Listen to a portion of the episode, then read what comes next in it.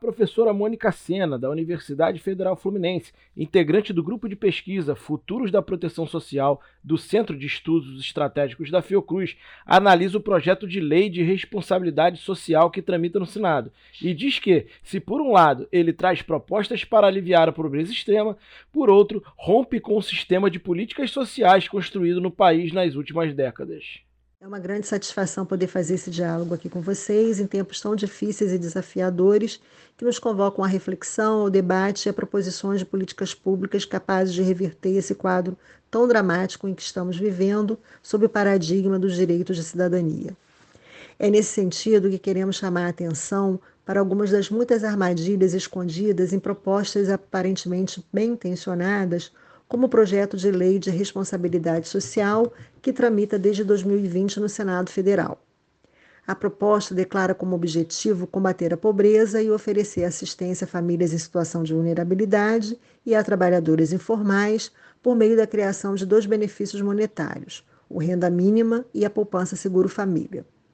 Chama atenção o fato de que essa proposta tem por base um documento elaborado por um grupo de economistas liberais vinculados ao mercado financeiro, o que diz muito sobre os fundamentos e as diretrizes sobre as quais essa proposta se apoia. Bom, para começar, o projeto parte de uma concepção bastante restritiva de pobreza, limitando exclusivamente a renda monetária, quando já está mais do que estabelecido que a pobreza é multidimensional e remete a situações de privações como a falta de acesso a serviços públicos. Na proposta, a pobreza é assumida como uma questão de ordem individual ou, no máximo, familiar, e isso pode ser visto tanto em relação aos critérios para acesso ao programa, quanto no cardápio e valores dos benefícios ofertados. Reitera o caráter altamente focalizado e seletivo, enquanto que os valores a serem pagos são desvinculados do, do salário mínimo, o que fere um dos princípios constitucionais da Seguridade Social.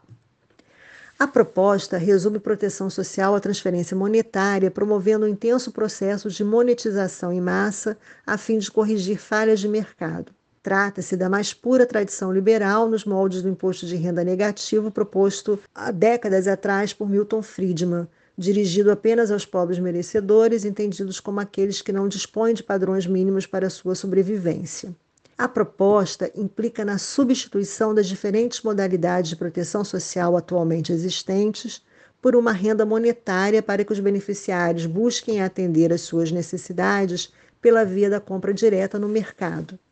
E isso sob a justificativa de uma pretensa racionalização do sistema de proteção social, que desarticula o padrão constitucional de proteção social brasileiro em sua complexidade e rompe com a institucionalidade do diverso sistema de política social construído no país nas últimas décadas, a exemplo do SUS, do SUAS e do CISAM.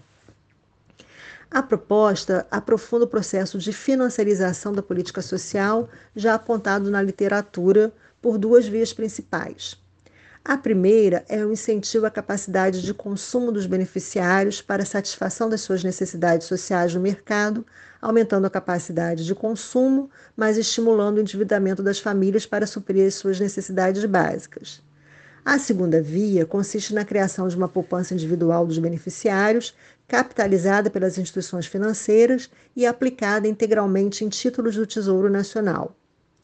Isso quer dizer que, em contextos de crise econômica e queda da massa salarial, o fundo público é desviado para salvaguardar ganhos especulativos do capital financeiro por meio de uma fonte altamente regular e totalmente isenta de riscos. Não há na proposta nenhuma menção à necessidade de reforma tributária como se o Brasil não possuísse um sistema tributário reconhecidamente regressivo e um dos mais iníquos do mundo. A proposta também se ancora em um amplo repertório moral sobre a pobreza e os pobres tão marcantes na sociedade brasileira.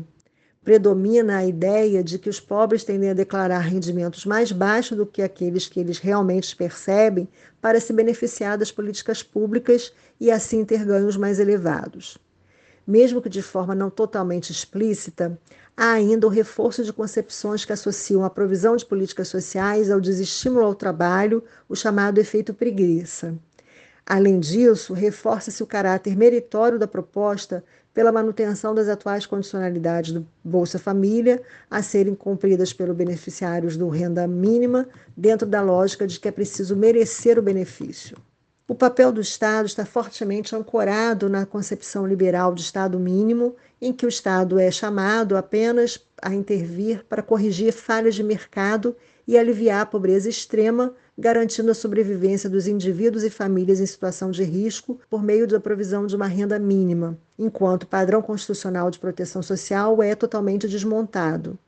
O Estado acaba por ter seu papel reduzido ao financiamento das ações propostas a serem geridas pelo sistema financeiro. O aporte de recursos do governo federal para a implantação da proposta consiste na manutenção do montante já existente e não considera a tendência de aumento das situações de vulnerabilidade e exclusão social no contexto pós-pandemia e menos ainda a correção de valores pela inflação. Além disso, os recursos estão condicionados à disponibilidade orçamentária em meio às restrições fiscais da austeridade permanente.